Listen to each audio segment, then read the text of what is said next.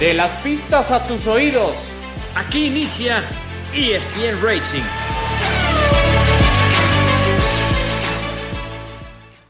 Hola, ¿cómo están amigos? Qué placer acompañarles. Finalmente es Race Week. ¿Cuánto tuvimos que esperar para el regreso de la Fórmula 1? Pero también continúa la actividad de la IndyCar. De esto y más platicamos en ESPN Racing. Es el podcast de ESPN, el podcast dedicado al deporte motor. Junto a Adal Franco, Alex Pombo, soy Javier Trejo Garay. Mi querido Adal, ¿cómo te va? Qué gusto saludarte. ¿Qué tal Javier? ¿Cómo estás? Te mando un fuerte abrazo, lo mismo para Alex y todos los que nos hacen favor de escuchar. Afortunadamente ya se acabó este parón y ya se asoma la Fórmula 1.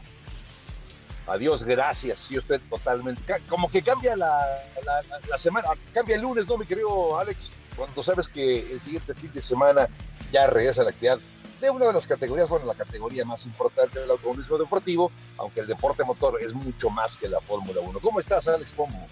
¿Qué tal? Un gusto saludarte, Javier, a ti, a todos ustedes, también a Dale. Y como dices, como que me pongo más nervioso, no sé por qué. Y, esperar que salga todo bien el viernes, el sábado. Lo único que no me gusta es que a las 5 de la mañana, creo que aquí en México vamos a tener. Bueno, un poco antes, porque a las 5 se dará el arranque y hay que tener los ojos bien abiertos. Sí, así que hay que dormirse temprano el sábado. Ahí les encargo. No se me vayan o tarde. a desvelar, pongan el... ¿Perdón? O tarde, ¿no? O sea, es que hay de dos, o, madrugas, o pues ah, sí, claro. la, te la avientas larga, ¿no? Y no duermes. Te vas en vivo. Oye, pero si es porque ya vienes de toda la noche, no vas a saber, vas a, vas a pensar que el, este Latifi ya está de regreso y corre para Mercedes. es verdad, es verdad. Igual te emocionas más, ¿no?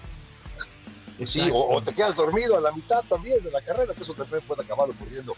Pero bueno, cierto es, cambió con este tema del cambio, el, no cambio de horario a verano en México, en lugar de las 6 de la mañana, nos va a tocar a las 5. Por si ya era temprano a las 6, el domingo, imagínense. Pero también es el primer fin de semana con carrera sprint. De ello vamos a platicar en un momento más, pero antes, si me lo permiten, ustedes y nuestros amigos de ESPN Racing, una de las novedades en, estos, en este arranque de semana es una nota que ha trascendido de un periodista italiano que se llama Leo Turrini.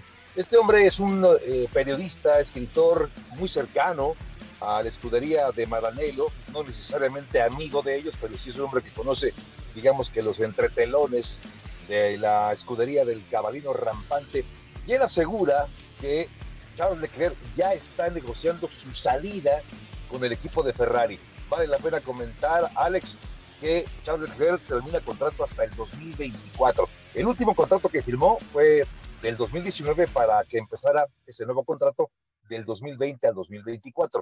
El contrato más largo en la historia que ha extendido a un piloto el equipo de Ferrari, mismo que podría acabar truncándose en cuatro años, no en cinco, si es que la gestión de, para terminarlo de manera anticipada acaba concluyendo de manera de manera positiva para Leclerc. La pregunta, Alex, es, entonces, ¿qué está pensando Charles Leclerc? ¿Hacia dónde se va Charles Leclerc? Si es que tu Rooney tiene razón, Alex. Pues mira, yo creo que hay dos opciones. Si quiere mejorar, aunque me duele decir esto, hay dos opciones, o Red Bull o Mercedes. Y hay que recordar, y lo comentamos ahorita Javier Adal, de que es el último contrato de Lewis Hamilton. Entonces ahí se puede poner muy interesante. Ahora, lo platicábamos también que Lewis Hamilton había pensado o se le había coqueteado para Ferrari, entonces pudiera funcionar. ¿Y qué piloto? Pues no quiere decir que corrió o cerró su carrera con Ferrari. Eso sería maravilloso, sí. Yo coincido, aunque no sea el mejor momento de Ferrari, que puedas vestirte de rojo y terminar tu carrera en Ferrari, Adal debe ser un lujo, pero sí, la posibilidad al menos, no sé qué tan cercano esté el Hamilton a Ferrari, aprovechando que termine su contrato este año, pero lo de Charles Leclerc para Mercedes suena como un poco más lógico, aunque tampoco me atrevería a apostar por ello, Adal. Sí, yo siempre he creído esto. Todos los pilotos de carrera sueñan con ser pilotos de Fórmula 1. Y todos los pilotos de Fórmula 1 sueñan con ser pilotos de Ferrari. Al margen de que, claro, luego los momentos como que no motivan demasiado, ¿no? Y apareció hace ya varios años Red Bull y el poderío de Mercedes y a partir de ahí quizá ese anhelo de muchos empiece a, menguar un poco, pero insisto, todos los, los, grandes pilotos de la máxima categoría sueñan con vestir los colores rojos de Ferrari. El tema es que Charles Leclerc pues, ha pagado los platos rotos de ese sueño, de ese anhelo y no le han salido las cosas como él quisiera y seguramente ya está hasta el copete que yo no tengo de estar batallando tanto y por eso ya quiere un equipo que le ofrezca mayores garantías y ahí, claro, como dice Alex, pues es, es Red Bull, es Mercedes y yo agregaría ya para futuro y es Aston Martin, pero si analizamos uno por uno, en Red Bull, pues Verstappen va a estar hasta que quiera estar, ¿no? Tiene ese contrato multianual, no sabemos cuánto exactamente, pero hasta que el papá de Verstappen decida, va a estar ahí. Ojo con lo de Chico Pérez, eso es lo que me asusta. Y a esa, eh, a esa lista habría que agregar a Fernando Alonso y a Sebastián Vettel, que soñaron también que después de Schumacher o de Kimi, que fue el título. Y la verdad, lo de Kimi, para mí no le voy a quitar mérito, aunque el público lo quiere mucho, pues ya fueron los rezagos o las migajas o las moronas o como le quiera llamar usted, de lo que dejó Schumacher y todo ese grupo. Eh, eh, pero la verdad es que Fernando Alonso estuvo muy cerca, lo platicamos la semana pasada y no pudo.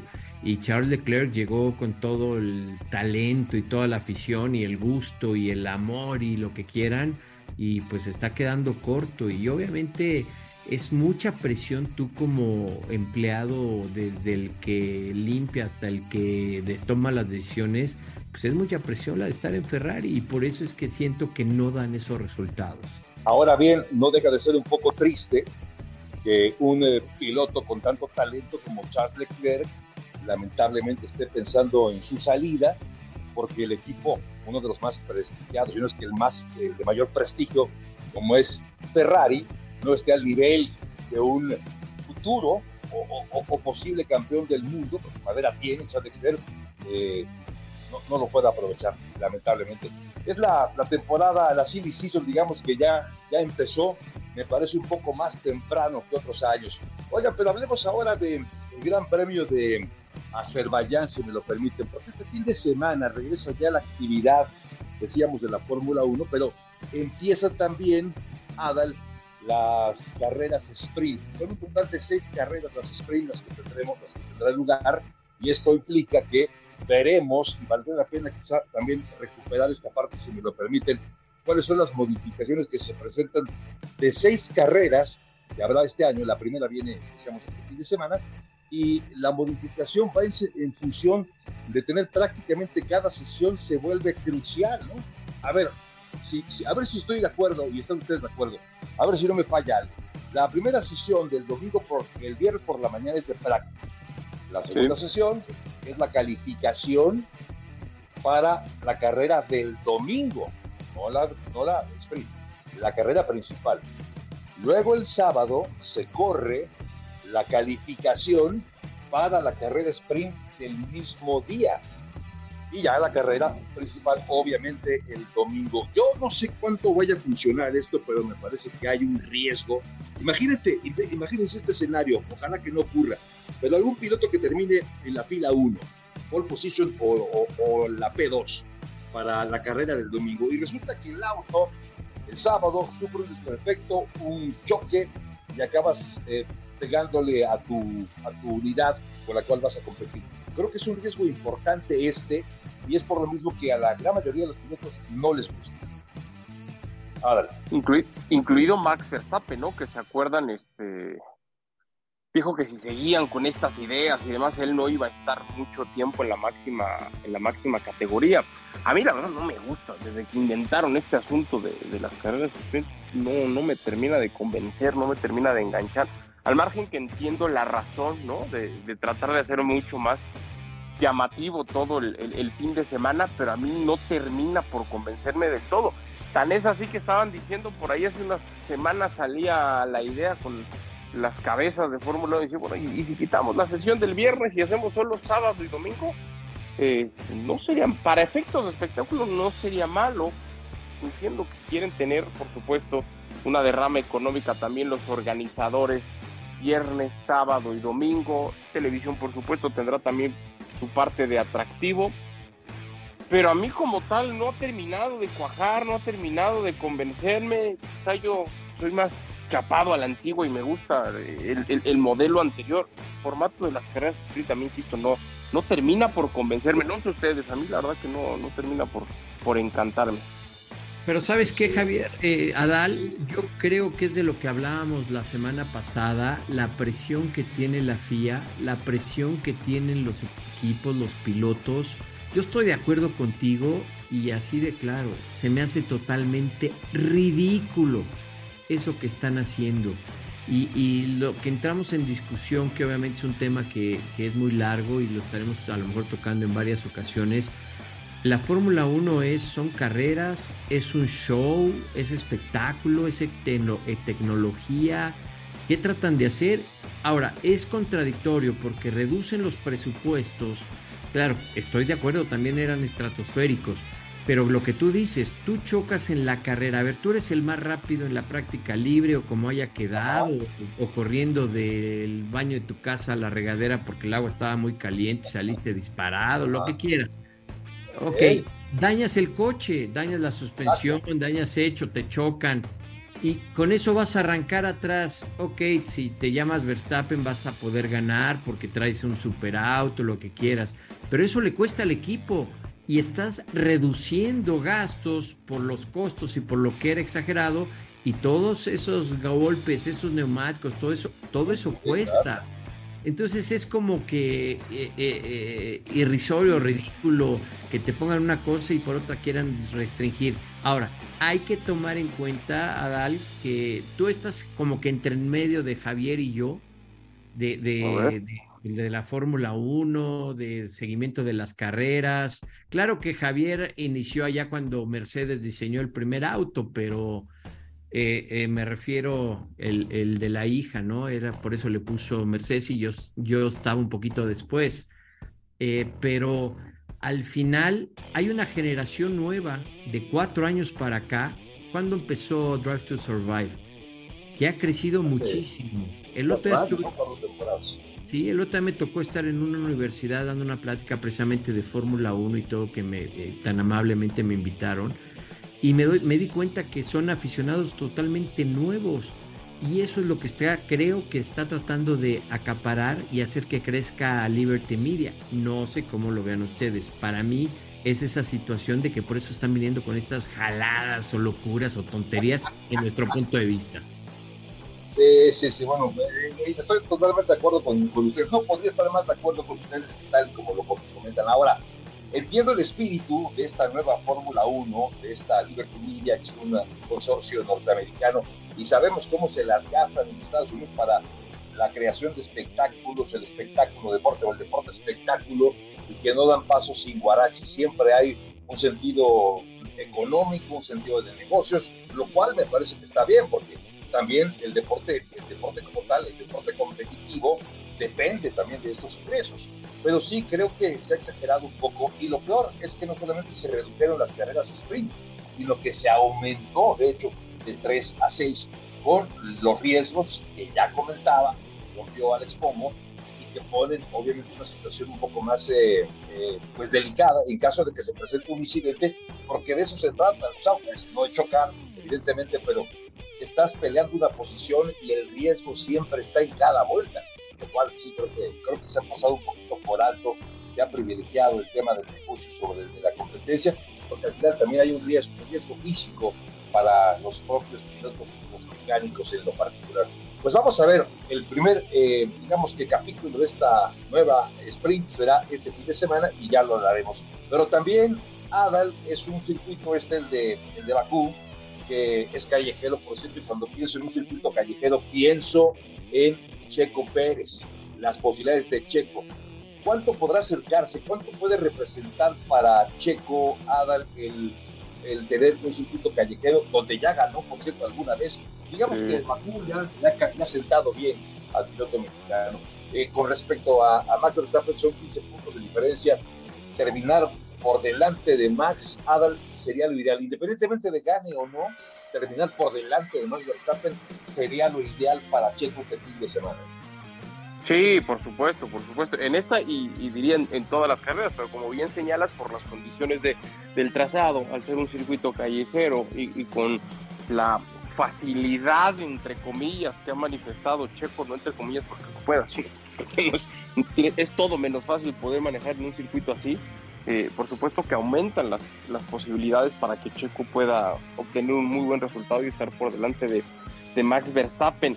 Eh, pero también Max Verstappen sabe manejar en este tipo de condiciones, lo ganó ya en el, en el 2022, es un piloto que no te va a regalar absolutamente nada, mucho menos ahora, ¿no? Cuando está la tensión tan marcada entre los dos pilotos al interior de Red Bull. Y ahora vuelvo a, lo que decíamos hace rato, ¿no? Si hay por ahí un interesado en el camino, que es Charles Leclerc, que ya quiere salir de Ferrari y si no está tan fácil llegar a Mercedes porque en una de esas Hamilton renueva, George Russell no va a salir de ahí por supuesto, entonces em, empieza mucho mucha presión para Checo Pérez en todo sentido, entregar resultados siempre, de manera constante, algo que no se dio con el tapatío en la temporada anterior, que de repente tuvo un bajón en cuanto a resultados. Yo creo que sí, la expectativa tiene que ser muy alta y que sí, Checo puede entregar muy buen resultado para el equipo este fin de semana, pero sobre todo para él, ojalá, ojalá por supuesto como mexicano, lo deseo que pueda terminar en el podio y por qué no hasta ganando. Yo también espero que sí, así sea. Ahora, déjeme preguntar, digamos que lo mismo, pero de una manera diferente, eh, eh, si tener un circuito callejero en el calendario el próximo que viene representa una ventaja de Checo sobre Max Verstappen considerando que los dos tienen el mismo auto?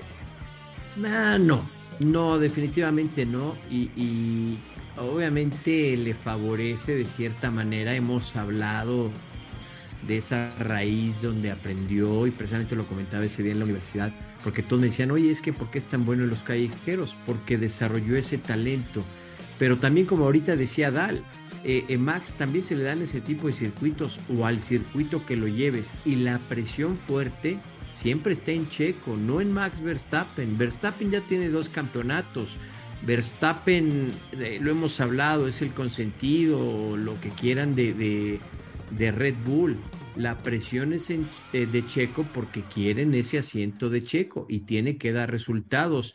Afortunadamente creo que, lleva buena relación también con Christian Horner, que se conocen desde la Fórmula 2, y, pero la presión está ahí para Checo. Ahora, yo me quiero ir tranquilo, porque la verdad, bueno, viene de una carrera difícil y complicada, porque así pasa eh, que le ha faltado esa consistencia a Checo, que no la ha tenido. Entonces todos cuando hablamos de Arabia Saudita y emocionados y que Checo y todo, y de pronto un problemas, lo de los frenos, que como digo, yo no, no lo sigo sin aceptar, eh, que remonta hasta la quinta posición.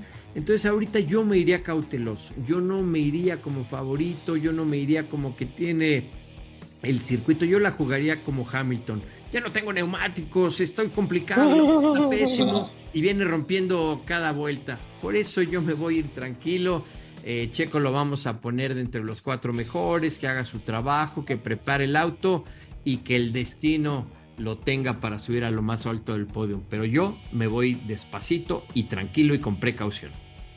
Haces bien, haces bien, mi querido pongo en, llevarte las cosas con precaución, con tranquilidad. Y bueno, este, este Gran Premio evidentemente es una oportunidad de regresar o de resarcir lo que no, lamentablemente no pudo conseguir hace justamente hace unos días en el eh, Gran Premio de Australia. Ahora, entendiendo que esta es una oportunidad para otros equipos, ¿ven ustedes alguna posibilidad, por ejemplo, de, de Alonso en un circuito callejero? Eh, Alex, ya estoy contigo, ¿ves una posibilidad de que pueda volver a ser competitivo? Me parece que lo va a seguir siendo. ¿Le das alguna chance? Ya veremos un ratito, iremos a los pronósticos. ¿Le das alguna oportunidad a Alonso para ganar incluso esta carrera, porque ya, ya hizo una declaración Aston Martin, no, no, no, no venimos a ganar una o dos carreras, estamos pensando en el campeonato, se la creemos puede ganar eh, no Red Bull, perdón, Aston Martin en Bakú, Alex. Mira, sí, tiene muchas posibilidades de la victoria. Creo que sabemos ya el viejo lobo que es Fernando Alonso, el auto que le están dando, que sabemos, eh, eh, eh, dicen que es una copia muy similar de lo que trae Red Bull. Yo creo que sí, yo lo pondría a Fernando Alonso en la ecuación, un Fernando Alonso motivado, un auto que le está respondiendo y que viene empujando fuerte. Eh, yo sí me atrevo una vez más a que esté en el podium. Creo que la batalla no estoy muy seguro y no creo que tenga para a lo mejor pelear con Verstappen. Pero meterse ahí con Checo, la Marzana de la Discordia, con Russell, está en esa combinación, definitivamente ahí va a estar Alonso.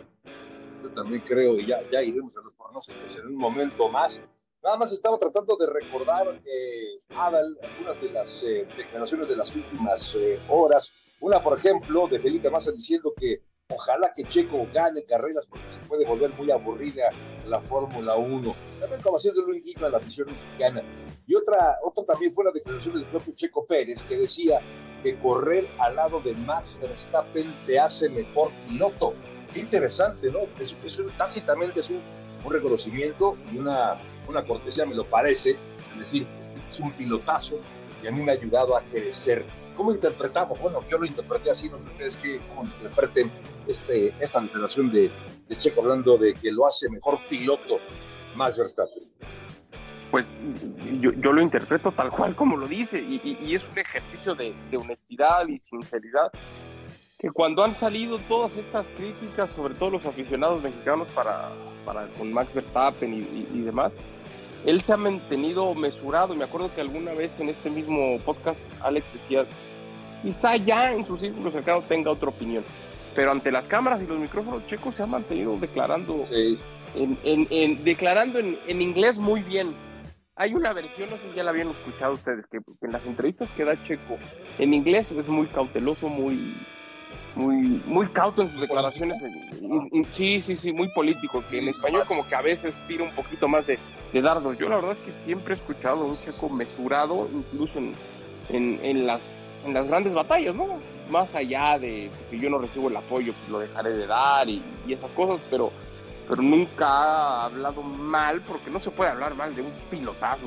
Lo hemos platicado muchísimas veces. Cualquier piloto con capacidades para estar en Fórmula 1, pues tiene que aprovechar tener a Max Verstappen de compañero, porque sí o sí aprendes, y, y, si no tienes la capacidad de resistir, pues te vas, y si no, que le pregunten a Albon, y si no, que le pregunten a todos los que han pasado por ahí, ¿no? Sí. Entonces, qué bueno que Checo lo, lo, lo tenga tan, tan claro, y, y, seguro que le aprende mucho, seguro que sí.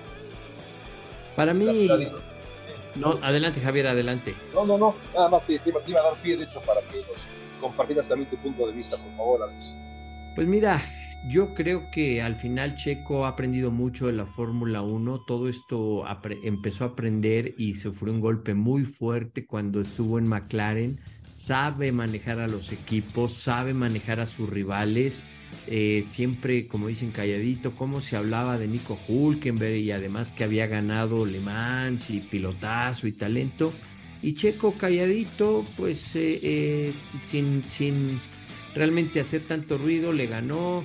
Lo mismo a Esteban Ocon, que es de los que ya saben, llora de todo, este, etcétera, etcétera. Entonces yo creo que aquí está manejando eh, también con mucha inteligencia. Y aunque él diga lo contrario, imagínense que dijera, no, no, no, Verstappen no es tan bueno como cree todo mundo, yo soy mejor eh, dirías, a ver, Checo, ¿qué te pasa? Es como ese comentario cuando dijo, Che, este Verstappen ganó el título gracias a mí. No, o sea, tú ayudaste, Checo, pero ayudó Adrian Newey y ayudó el que recibe los paquetes en la puerta allá en la oficina de Red Bull, etcétera. O sea, fue un trabajo de equipo y eso es eh, eh indiscutible.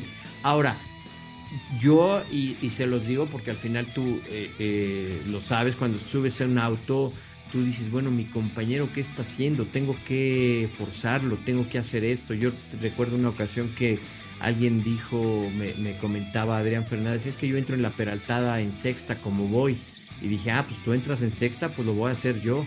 Y, y lo hice, claro, luego terminé contra la pared vueltas después, pero oh. porque ya se habían desgastado los neumáticos y ahí es donde aprendes, ¿no?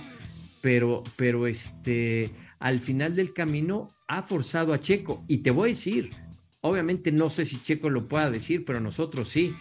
Checo ha empujado a Verstappen todavía a ser mejor porque, como diríamos aquí en México, sintió pasos en la azotea Verstappen cuando Checo está en sus buenos días, le pega y puede pegar fuerte. Así que también Verstappen ha mejorado su manejo. Pues bienvenida la competencia entonces para todos los equipos y en este caso Red Bull, que bueno, pues tiene a los dos mejores y al menos eso es lo que dicen los standings. Oigan, hay que hablar de los pronósticos. Yo quiero hablar también de la indicar brevemente, pero ¿por qué no hacemos el ejercicio de una buena vez de compartir con nuestros amigos de ESPN Racing lo que esperamos para este fin de semana? Ahora el, pronóstico está un poquito más eh, complejo porque hay carrera sprint. A ver, si me permiten, para no hacer una previa de la calificación de la carrera sprint, ¿Quién creen entonces, vamos por orden, quién creen que se lleva la pole para el domingo? Alex. Eh, pues mira, eh, me voy a ir a lo seguro, me voy a quedar para no perjudicarte a ti ni a Adal, me voy a quedar ah, con Logan Sargent o, o Albon. No, no, no, no, no. Es, atrevido. Oye, bueno, es que puede suceder, precisamente es la idea de estos formatos, porque como dices, así de fácil, se llanta Verstappen, se llanta Checo, Alonso o Stroll, se la manda de Chuza y resulta que Piastri tuvo el golpe de suerte o con el Alfa Romeo y van a estar en las dos primeras filas. Eh, eh, la verdad es que eso no lo sabemos, pero ya entrando así, digamos, en estadísticas, en talento y todo, pues yo creo que no hay que apostar más que a Verstappen y estoy seguro que ustedes estarán de acuerdo conmigo. Quisiéramos que fuera Checo, pero yo creo que Verstappen va a estar muy sólido, igual que Checo. ¿Tú, eh, Adel? Sí, por supuesto, tengo que ir con lo, sobre todo con lo último que dice Alex, los dos van a, van a andar seguramente muy fuertes este fin de semana. Agregaría también en esa pelea en la, en la pola a Fernando Alonso, pero me tengo que quedar con Max Verstappen. Creo que creo que se va a llevar la posición de privilegio. Pues yo voy a ser un poco más atrevido, no mucho, un poquito más que ustedes. Me quedo con Checo para que gane la, la, pole position del domingo. Me quedo ganando al mexicano porque es un circuito callejero, porque tiene un buen auto, porque necesita salir por delante de Max Verstappen y tener opciones para, para, para tener por delante también de el bicampeón. Así que me quedo con Checo para ganar la, eh, digamos que la, eh, la, pole position. Ahora, eh, ¿ven alguna diferencia para la carrera sprint? ¿Quién creen, Adal, que se pueda llevar entonces el, sprint? Una carrera mucho más corta, obviamente, la carrera principal, Adal. Y aquí creo que puede variar un poquitito. Acabo de ir con Checo. Acabo de ir con Checo Pérez pensando que pueda, que pueda llevarse la victoria el mexicano. No sé si me está ganando el corazón, pero me voy, me voy con Checo. Fíjate que yo ahí no, porque la ventaja que siempre hemos hablado de Checo es en la ronda larga. Yo me voy más ahí con Fernando Alonso o con, o con este George Russell. Ahí con alguno de ellos dos. Me voy a quedar con Alonso. Con Alonso, ok, me gusta, me gusta. Me voy a quedar contigo, Alex. Sí, me gusta lo de Alonso para ganar el sprint.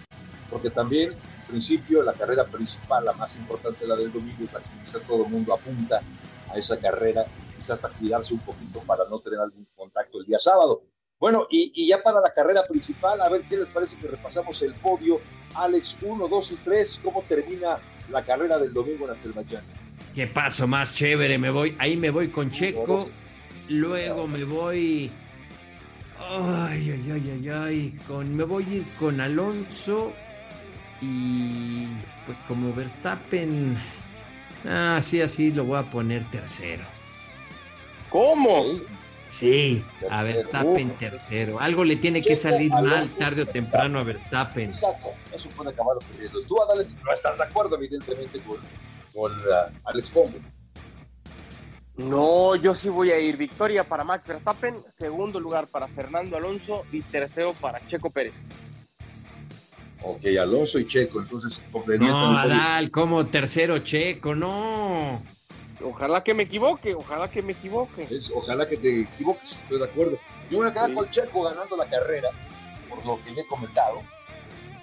Checo ganando la carrera del domingo, segundo Alonso y tercero por algún contacto que tuvo, por la desesperación que tuvo Verstappen, acaba sufriendo un contacto y no logra terminar en el podio. Se quedó con Russell entonces en el tercer lugar. Y ya en la próxima semana repasamos a ver quién sí y quién no, quién estuvo más cerca de estos pronósticos. Oiga, ya para finalizar, pues un comentario breve. Se reúne también la actividad de la IndyCar, Birmingham en Alabama, eh, Alex Pombo, eh, la necesidad también para Pato Duarte regresar a una buena actuación. No ha ganado todavía, dos segundos lugares y después 17 lograr aquí. Lo triste fue que perdió el liderato en la carrera de Long Beach. ¿Qué esperar entonces para Birmingham este próximo fin de semana en la IndyCar para el mexicano? Mira, mira, rápidamente, esta pista ya la ganó el año pasado, eh, vimos un rebase espectacular, está teniendo uno de sus mejores arranques en la corta carrera que lleva de indicar. Lo único que necesitamos es constancia, como lo hemos dicho. Long Beach se le complicó, fue muy agresivo. Aquí que se termine entre los tres primeros, esperar que Ericsson pues tenga algún problema, que recorte, cierre el campeonato. Eh, quisiéramos que ganara, ya ganó y por qué no ponerlo como favorito. Así que para mí el Pato se lleva la victoria, no la pole, pero sí la victoria y que sea constante para el resto de la campaña. Yo también. Vamos a juntar firmas para que así sea. Ojalá, ojalá ya que sea una buena carrera para el de Monterrey. Adal, ¿tú qué opinas? ¿Qué esperamos del Pato este fin de semana? Bueno, acá yo, yo voy con ustedes, no tengo que moverle absolutamente nada. Me gusta mucho la actitud que tiene, que tiene el Pato después de lo que ocurrió en la carrera anterior. Ha, tratado o ha dicho va a dar vuelta a la página. También me acuerdo declaraciones, ya no tengo por qué pedirle perdón a nadie. Y al final, pues están ahí para correr y se equivocan. Bueno, ya está, también se trata un poco de eso. Así que todo el apoyo para, para Patricio Guarda, así que estoy con él para que pueda llevarse la victoria. Ojalá, ojalá también si ya sabe ganar ahí, como lo dice Alex Pombo, hombre, pues que repita ahí en la, parte alta del podio. Sería genial para el de Monterrey, Nuevo León y que recupere el primer lugar de la clasificación. Son 17 carreras, viene apenas la cuarta, así que todavía hay mucho trecho por delante. Estamos llegando al final de este podcast ESPN Racing, agradeciendo que nos acompañen de manera habitual, que ustedes lo hacen amantes del deporte botón, nombre todo este equipo, entusiasta equipo de vida con Alex Nava, con Alex Pombo, Adal Franco, un servidor Javier Garay. Muchas gracias, pásela bien y hasta la próxima.